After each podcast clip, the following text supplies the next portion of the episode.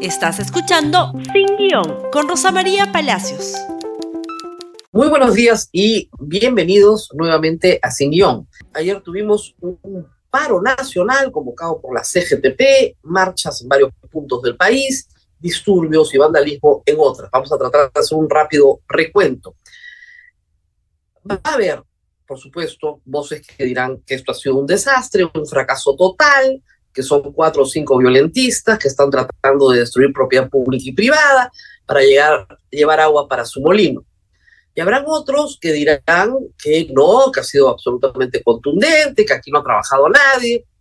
Cada uno la puede ver como quiera verla. Pero trataremos de exponerles los hechos y que ustedes saquen sus propias conclusiones. Porque en un ambiente tan polarizado, tratar de explicar algo a personas que ya tienen opiniones tomadas y decididas es bastante difícil. Lo que sí creo, y lo puedo señalar desde ahora, aquellos que creen que ya lo peor pasó, que esto va a disminuir, que aquí ya acabó la cosa, que todo fracasó, es que la protesta va a continuar. Y aquellos que creen, como la señora Dina Boluarte, que es eh, la agenda de los violentistas que quieren tomar el poder, eso es bien poco probable por una razón muy simple y sencilla. La única persona que puede sustituir a Dino Boluarte si ella renuncia para que se convoque de esa manera a elecciones de inmediato es un congresista. Y ese congresista tiene que ser elegido con 66 votos.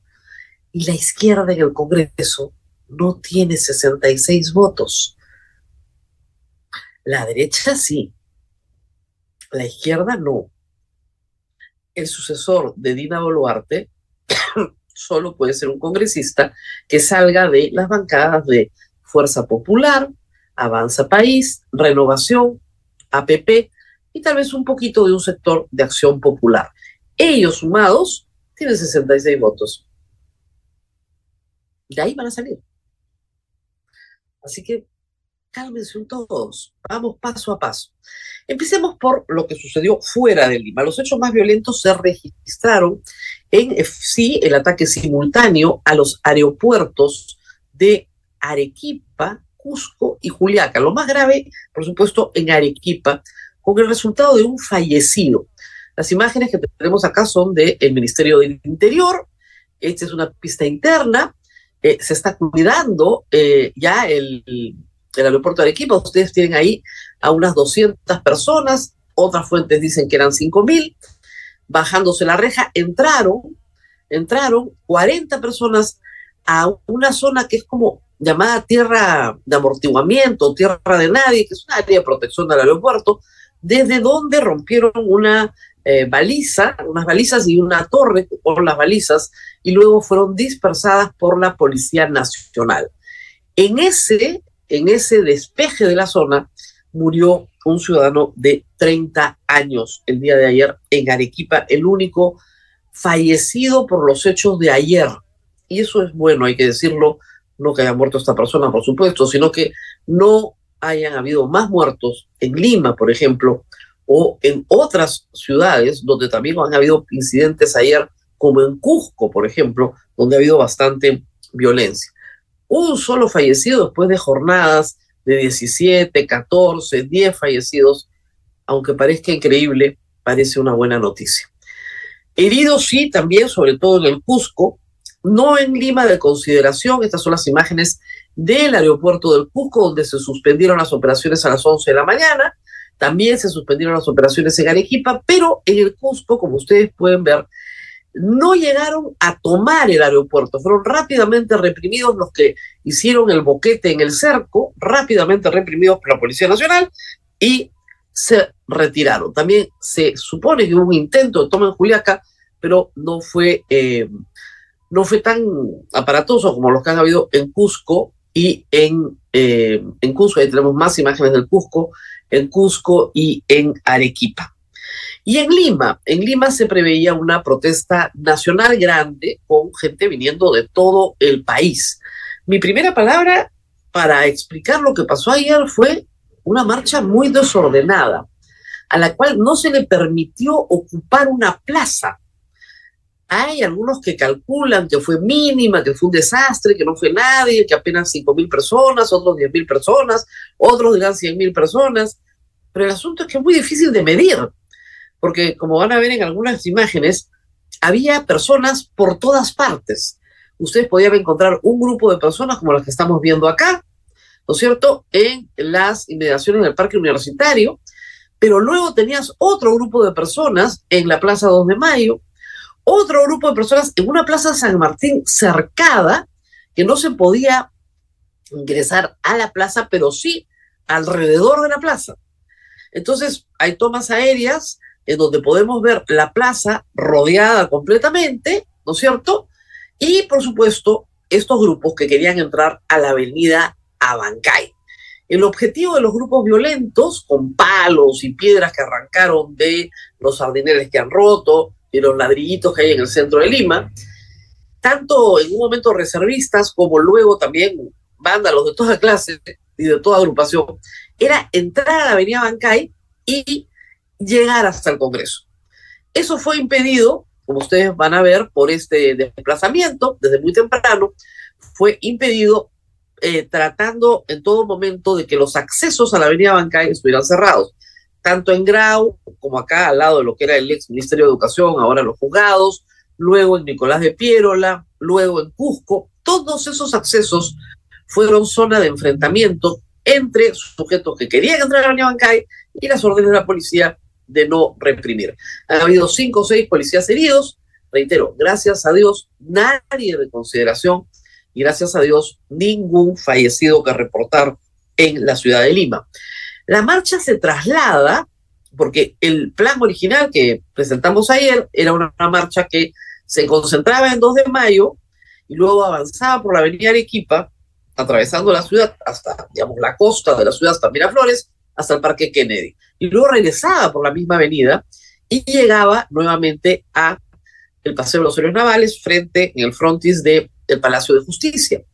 Sin embargo, grupos se desplazaron por la avenida Arequipa, grupos se desplazaron por la avenida Salaverry, grupos por el Sanjón y grupos por la avenida Arenales. Los grupos que pasaron por Arenales y trataron de entrar por Camino Real hacia San Isidro fueron repelidos también con gases por la Policía Nacional. Algunos grupos en Lince que se desmembraron también de la marcha que iba por la avenida Arequipa también fueron gaseados. La marcha ha empezado más o menos a las 3 de la tarde con la salida de contingentes de San Marcos y la UNI y hasta las 11 de la noche ha habido gente en las calles. Esto ha sido, reitero, casi siete horas. En algunos casos, siete horas de transmisión de algunos colegas que han trabajado, por supuesto, muchísimo tenemos unas imágenes de, eh, eh, del Parque Kennedy. Anoche el Parque Kennedy tuvo eh, varios escenarios. Temprano un grupo de personas que decían que marchaban por la paz. En la tarde ya los que repudiaban al gobierno de Dina Boluarte, pero también el grupo de la resistencia ¿no es cierto? Un grupúsculo que comenzó a atacar al periodista Jonathan Castro, como veremos más adelante. Como ustedes ven, hay un grupo de gente que marcha muy pacíficamente, ¿no? Que contrasta con los grupos que siempre existen, hay que decirlo, porque hemos cubierto muchas marchas, siempre existen, que están eh, atacando a la policía porque quieren entrar a la avenida Abancay. Eh, la presidenta ha dicho que la policía se ha comportado de manera inmaculada. Pero no sé qué vamos a hacer con esta noticia. Por favor, si la ponen en pantalla nuevamente. La noticia de Arequipa. Un muerto tras enfrentamientos contra la policía en el aeropuerto de la ciudad. Si un muerto es inmaculado comportamiento, inmaculado quiere decir sin mancha, entonces esto quiere decir que ya no hay mucha o no se le da mucha importancia a los fallecidos en los enfrentamientos con la policía.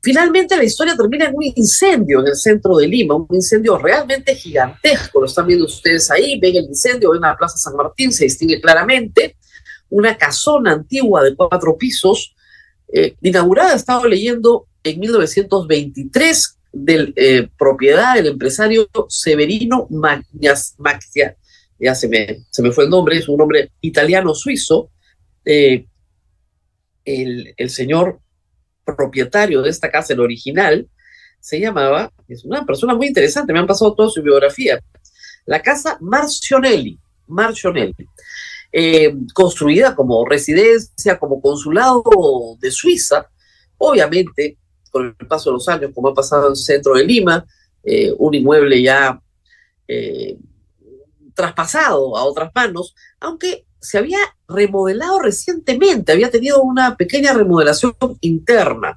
este inmueble, no queremos especular, comienza a incendiarse ya en la noche, desde el techo hacia abajo. Como es de quincha, pues ustedes imaginarán, el fuego ha corrido muy rápidamente, muy rápidamente y ha quedado completamente destrozado. A esta hora se continúa echando agua a la estructura para que no reviva el fuego de ninguna manera. Gracias a Dios también, ningún fallecido y ningún herido por el incendio que ha convocado a más de 200 bomberos. Hay una bomba muy cerca, como ustedes saben, y se pudo atacar el incendio, eh, digamos, prontamente para las necesidades que había anoche. Eh, ¿Qué más podemos decir de lo que ha pasado ayer rápidamente, además del desorden? Eh, que hay un testigo del incendio, una persona que dice vivir en el inmueble y que estaba en el último piso cuando comienzan a tirar bombas lacrimógenas. Esto es lo que ha dicho. Mi mamá es la dueña. Ok. ¿Usted sinceramente, ¿qué vio? ¿Qué? Estaba con, mis, con, mis, con, los chicos con los que trabajo, estábamos arriba en el cuarto piso y cayó una bomba lacrimógena y empezó todo el, gas. Entonces bajamos para echarnos agua. Y cuando bajamos empezamos a ver que empezó a, no sé, seguro algo parece que no. Me imagino la bomba y, y empezó a quemarse. Cuando agarramos los extintores para apagar, porque están los extintores ya, ya no, mi amigo, estás loco. Porque el incendio fue algo tan rápido como todo es de madera y de pincha, se prendió rapidísimo. ¿Qué, qué, qué había arriba que se prendió tan rápido? No, es, madera y quincha, la casa es madera y quincha. Vale. Entonces la madera ahí es madera antigua, entonces todo se prendió rápido. Entonces me dijo, no, déjenme salimos porque yo no voy a ponerme a pagar solito un incendio con este inhibidor. Ellos no me quisieron ayudar porque era una locura, y después lo entendí, cuando salí ya el incendio era demasiado.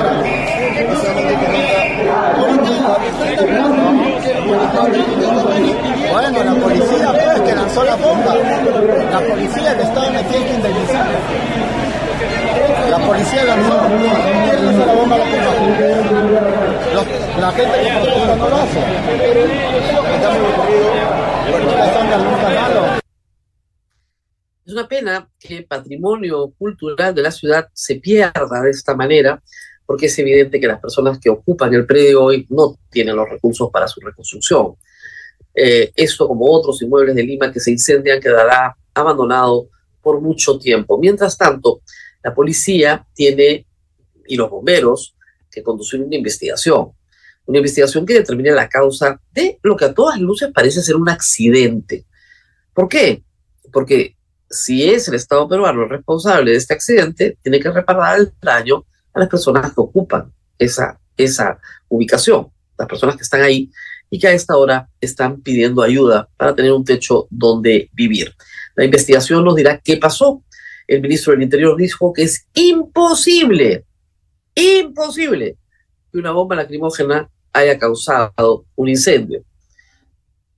Vamos a ver, dice que se metería una bomba lacrimógena al bolsillo. Yo me imagino que apagada, no, no prendida. Pero el testimonio de esta persona que hemos escuchado puede ser tan cierto como que la causa del incendio fue otra. Es decir, que la policía tiró gases lacrimógenos, que estaban asfixiándose los que vivían ahí, es normal, y que al mismo tiempo otro elemento causó, puede ser un pirotécnico, un puente de arranque, lo que fuera, el incendio que hemos visto. Vamos a ver qué dice luego el peritaje de los bomberos. Eso ha sido las marchas de ayer muy desordenadas, como reitero, aquí y allá se prendían, se apagaban, no había un lugar donde pudieras uno, uno más o menos contabilizar la cantidad de gente que estaba. Lo que sí sabemos es que ha sido durante muchísimas horas, con picos y con, obviamente, caídas. Y anoche, a las nueve y cuarto de la noche, la presidenta de la República dio un mensaje de balance al país lo llamaron conferencia de prensa, pero no lo fue porque no hubo ninguna pregunta de la prensa. No se habló casi de los fallecidos, los fallecidos han dejado de existir en la respuesta del gobierno, pero Dina Boluarte trató de dar un mensaje de autoridad, liderazgo, eh, fortaleza, y nos dijo que todo está bajo control, que no hay nada de qué preocuparse. Aunque sus ministros, la verdad, dijeron cosas que eran para preocuparse bastante. Pero escuchemos esta primera declaración de la señora presidenta. Que queremos vivir en paz, en orden y en calma, para desmentir las noticias falsas que han estado invadiendo todas las redes. El gobierno está firme y su gabinete más unido que nunca. Ustedes quieren generar caos y desorden y para dentro de ese caos y desorden tomar el poder de la nación. Están equivocados. Desde el gobierno le decimos al pueblo peruano, la situación está controlada y estará controlada porque sabemos que estos señores no van a cesar en su, en su propósito de quebrar el Estado de Derecho. A ver, vamos por partes. Un gabinete firme. Es el segundo gabinete en cinco semanas. No lo ha cambiado la población, lo ha cambiado ella. Reitero, un gabinete firme es el segundo en cinco semanas. Un gabinete sólido es el tercer ministro del Interior en cinco semanas. Y ha cambiado a varios ministros que han renunciado. En el primer gabinete, el ministro de Cultura, la ministra de Educación, en el segundo gabinete, el ministro ahorita del Interior, ese no renunció, lo sacaron, pero sí la ministra de la Mujer y el ministro de Trabajo con cartas públicas que han renunciado por los muertos. Entonces tú no puedes hablar de firmeza y unidad cuando te acaba de pasar todo esto ahorita, la semana pasada. Y de nuevo lo que hay que explicar una vez más, nadie puede hacerse del poder, ¿no es cierto?, en medio del caos. Es constitucionalmente imposible, la constitución que defendemos, la constitución para la cual no queremos una asamblea constituyente, esa constitución dice varias cosas. Y una de ellas es que si la vicepresidenta renuncia, se convoca a elecciones de inmediato, sin necesidad de reforma constitucional. Pueden esperar hasta el 15 de febrero, hasta el 20 de febrero, hasta el 1 de marzo y ver si hay los votos o no en el Congreso. A todos nos están anunciando que no hay los votos en el Congreso para elecciones el 2024, ni tampoco el 2023 en realidad. No hay los votos en el Congreso. Si quieren hacerlo en el 2023, tienen que votar entre hoy y el 31. Entonces, no son vándalos que en medio del caos se van a hacer del poder. Y reitero, si se elige a una nueva mesa directiva con un nuevo presidente del Congreso, ese presidente del Congreso tiene que ser elegido con al menos 66 votos. La izquierda, donde militó nuestra presidenta, no tiene 66 votos. ¿De dónde van a sacar un presidente? No hay forma, ni siquiera un caviarcito, nada, no hay. Tiene que ser un presidente que sale de Fuerza Popular, Avanza País, Renovación, APP y parte de AP. Ahí tienen los 66 votos.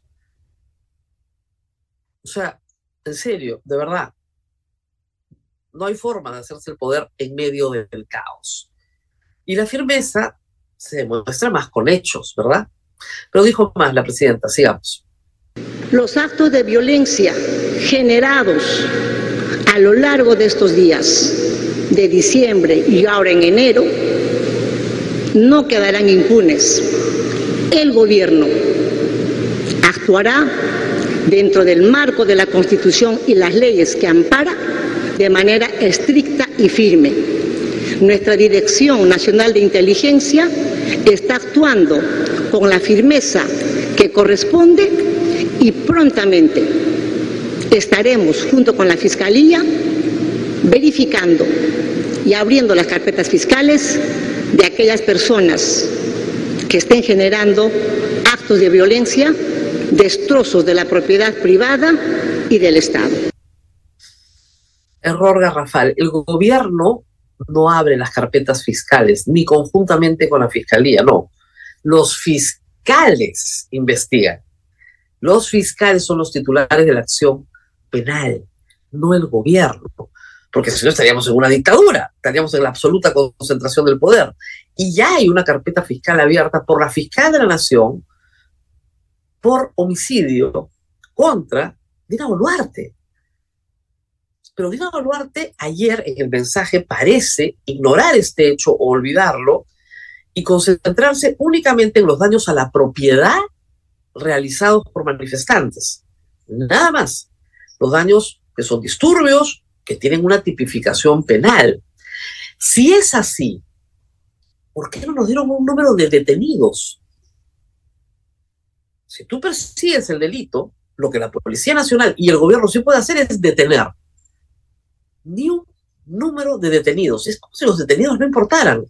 Cuando es exactamente lo que hace un Estado de Derecho. Detiene a los que cometen delitos. Y ni una palabra de la conducta de la Policía Nacional respecto a los fallecidos.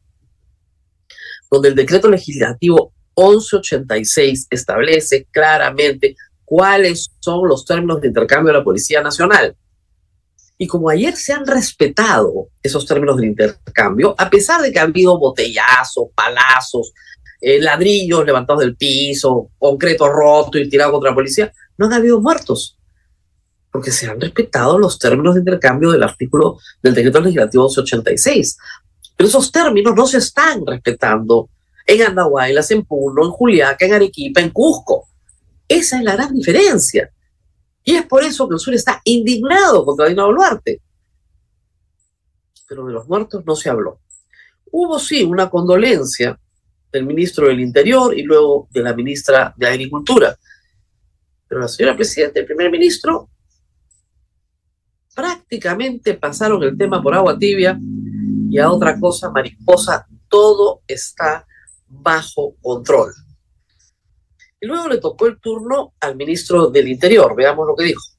Hoy día ha habido una muestra fehaciente durante todos los medios de prensa y agradezco a todos ellos el comportamiento de nuestra Policía Nacional a la altura de defender la vida y la protección de todos ellos. Y ustedes han sido testigos de la forma tan violenta y agresiva que atacan a nuestros policías. Gracias Policía Nacional, gracias Fuerzas Armadas.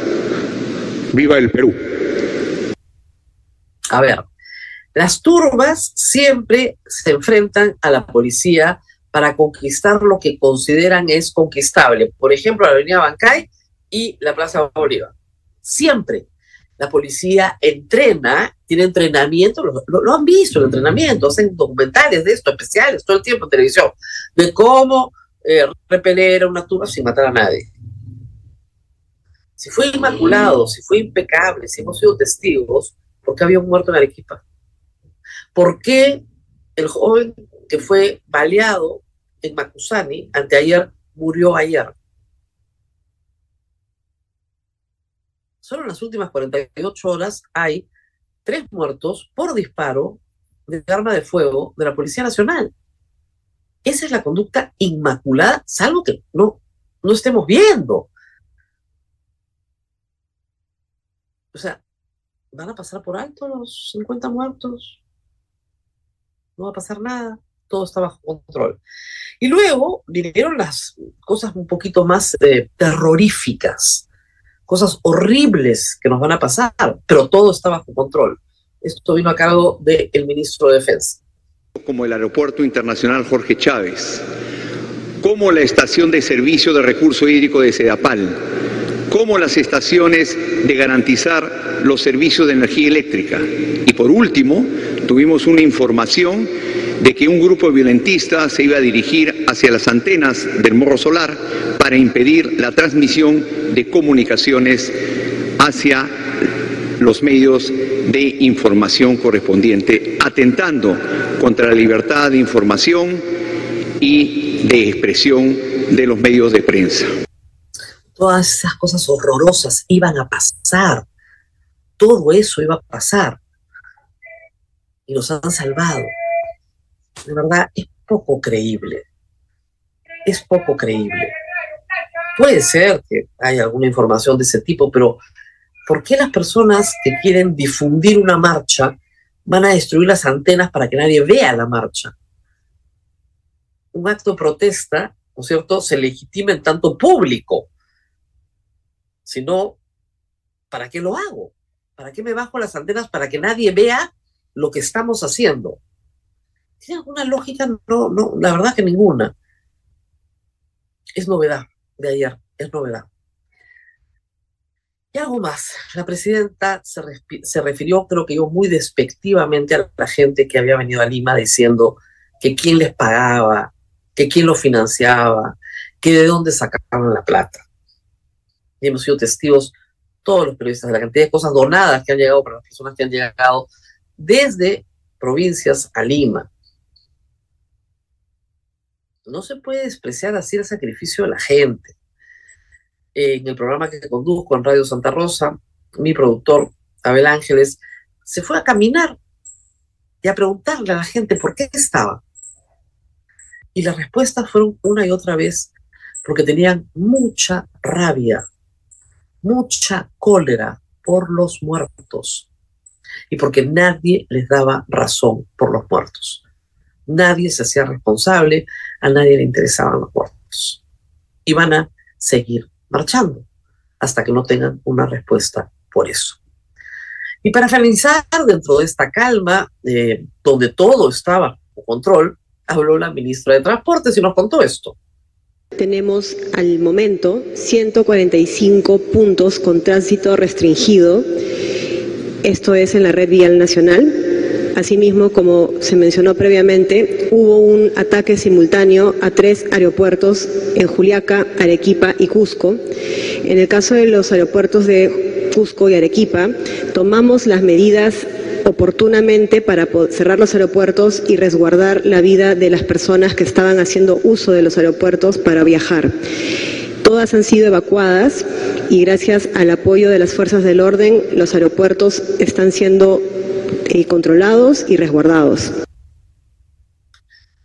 Tomar una carretera por unas horas o minutos es relativamente fácil, pero tomar 145 puntos de carreteras a nivel nacional ya no es tan fácil, sobre todo porque esto no está durando unos minutos o unas horas, sino que ya viene durando días y en algunos casos semanas.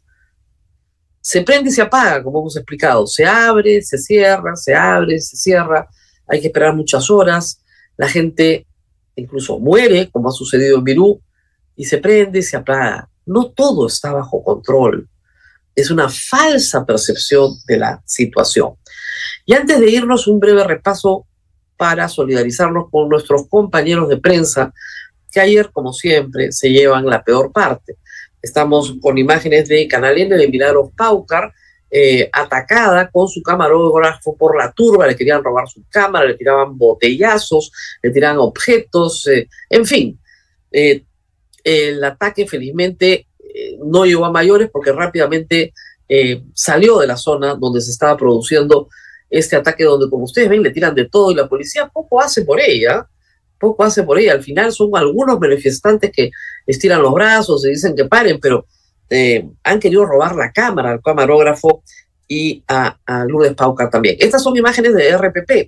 Eh, en realidad, la Asociación Nacional de Periodistas ha cumplido un gran trabajo ayer, pateando al reportero de RPP. Imagínense ustedes, pateando, echándole agua, este, maltratándolo. Felizmente hay mucha gente grabando. Entonces, estos actos no pasan desapercibidos porque, gracias a Dios, reitero, todo el mundo tiene una cámara. Y luego tenemos eh, lo siguiente, por favor.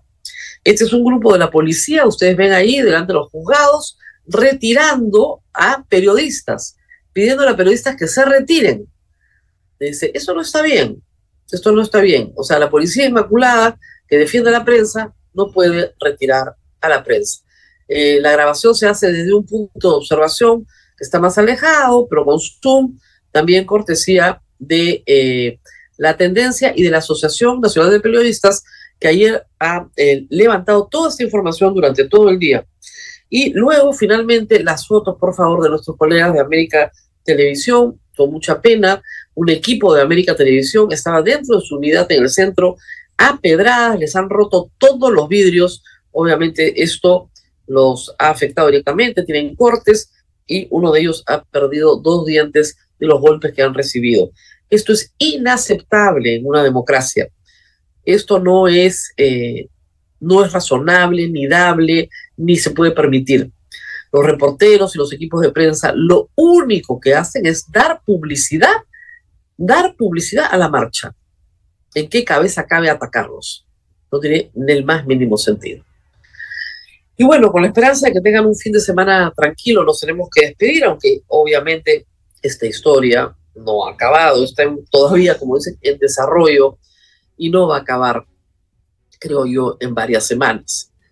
Pero tarde o temprano, Dino Boluarte va a dejar de ser presidente del Perú.